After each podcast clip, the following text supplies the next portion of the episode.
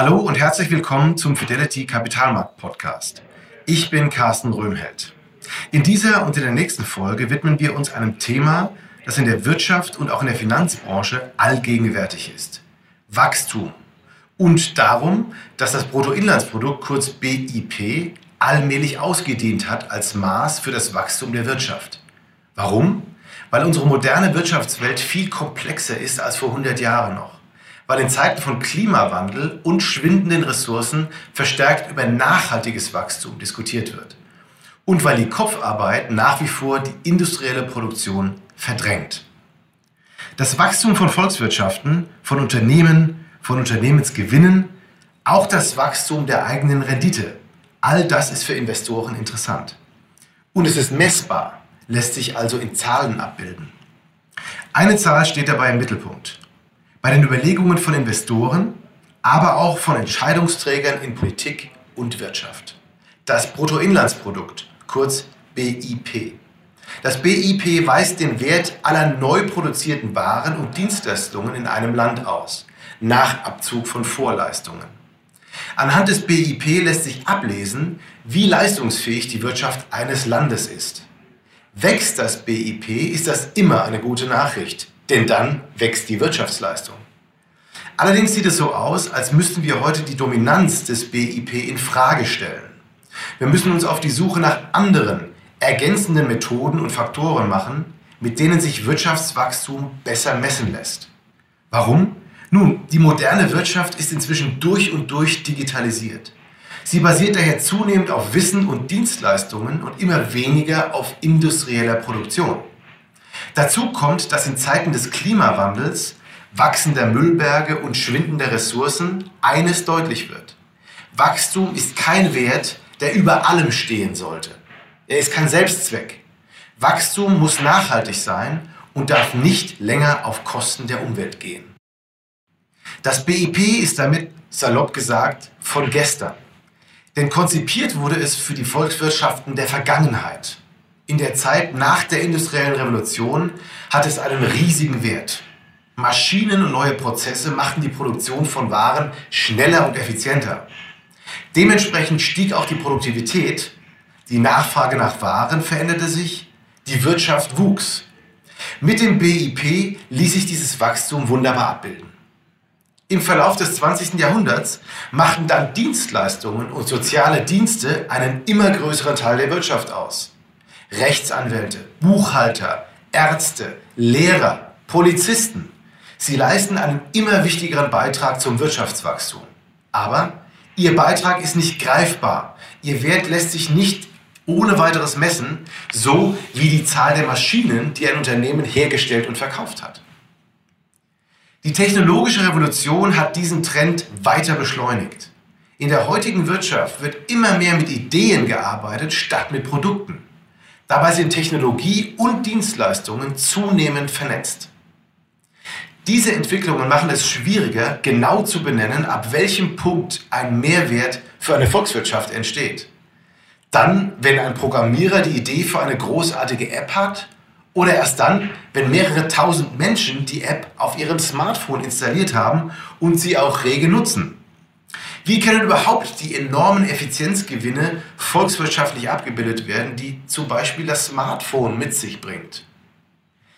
Diese Fragen zeigen, dass wirtschaftlicher Mehrwert heute wesentlich schwieriger abzubilden ist.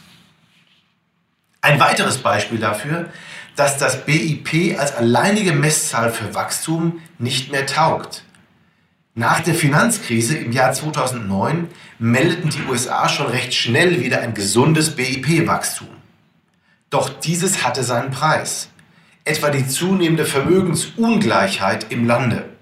Die Tatsache, dass die Löhne stagnierten, während die Unternehmensgewinne wieder florierten. Die Tatsache, dass viele Menschen nicht das Gefühl hatten, Schritt halten zu können, obwohl sie hart arbeiten gingen. Das Ziel des BIP-Wachstums wurde erreicht, aber ohne Wohlfühlfaktor und soziale Gerechtigkeit für alle. Auch so etwas deutet darauf hin, dass das BIP als Kennzahl seinen Zenit überschritten hat. Bei politischen Entscheidungsträgern sollten angesichts dieser Entwicklungen die Alarmglocken schrillen. Denn ihre Chancen, die richtigen Entscheidungen zu treffen, sinken, wenn sie sich weiterhin nur auf das BIP konzentrieren, ohne die unerwünschten Nebenwirkungen ins Kalkül zu ziehen.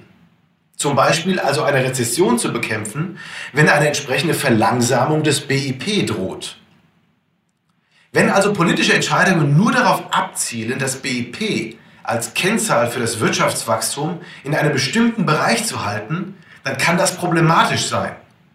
Auch weil dann andere, bessere Entscheidungsalternativen vielleicht übersehen werden.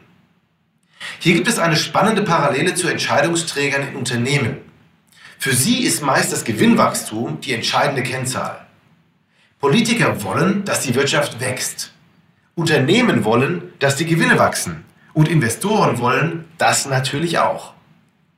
In der Geschichte der Aktienmärkte gibt es jedoch viele Buchhaltungsskandale und Betrügereien. Tricks und Finden, um die Gewinnzahlen zu beschönigen. Schon das zeigt, selbst etablierte Kennzahlen sind nicht immer glaubwürdig. Und es kann in die Irre führen, sich nur auf bestimmte Kennzahlen zu fokussieren und dabei andere Faktoren zu übersehen. Anders gesagt, das Wohlergehen des wirtschaftlich-gesellschaftlichen Gesamtgefüges hängt von guten Entscheidungen ab. Und das von Unternehmen auch. Und diese Entscheidungen hängen immer noch zu sehr von zu wenigen und zum Teil überholten Kennzahlen ab. Es ist daher durchaus legitim, altgediente Praktiken in Frage zu stellen. Wie aber könnten neue Methoden aussehen, die all die Faktoren und Schwankungen unserer komplexen Wirtschaftswelt einbeziehen und abbilden? Hinzu kommt das stark zunehmende Gefühl für Umwelt, soziale und Governance-Aspekte, was die Fragestellung nochmals deutlich unterstreicht. Ideen dafür gibt es einige. Eine stammt von Matthew Taylor, dem CEO der britischen Royal Society of Arts. Diese Kultureinrichtung ist eine Art Think Tank, eine Plattform für kritische Diskussionen und neue Ideen. Laut Taylor sind in einer erfolgreichen Organisation drei Merkmale vertreten. Individualismus, Hierarchie und Solidarität.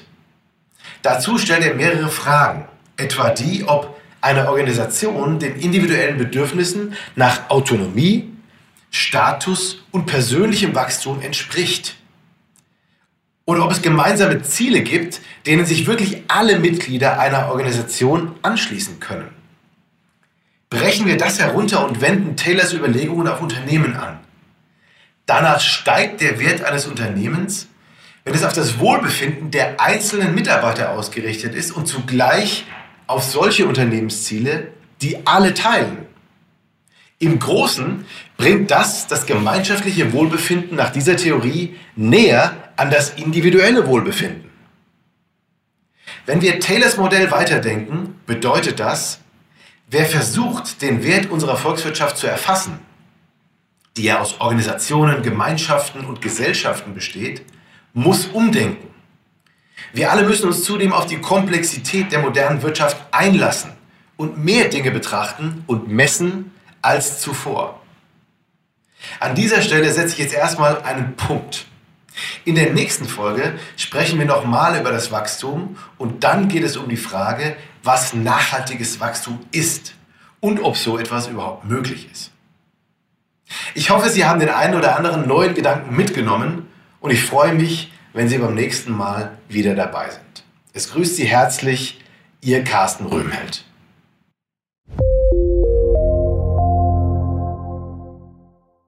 Wertentwicklungen in der Vergangenheit sind keine Garantie für zukünftige Erträge und Ergebnisse. Der Wert von Anteilen kann schwanken und wird nicht garantiert. Anleger werden darauf hingewiesen, dass insbesondere Fonds, die in Schwellenländern anlegen, mit höheren Risiken behaftet sein können. Die dargestellten Standpunkte spiegeln die Einschätzung des Herausgebers wider und können sich ohne Mitteilung darüber ändern. Daten und Informationsquellen wurden als verlässlich eingestuft, jedoch nicht von unabhängiger Stelle überprüft. Eine detaillierte Beschreibung der mit den jeweiligen Fonds verbundenen Risiken finden Sie in den entsprechenden Fondsprospekten. Fidelity übernimmt keine Haftung für direkte oder indirekte Schäden und Verluste. Weitere Informationen finden Sie unter fidelity.de.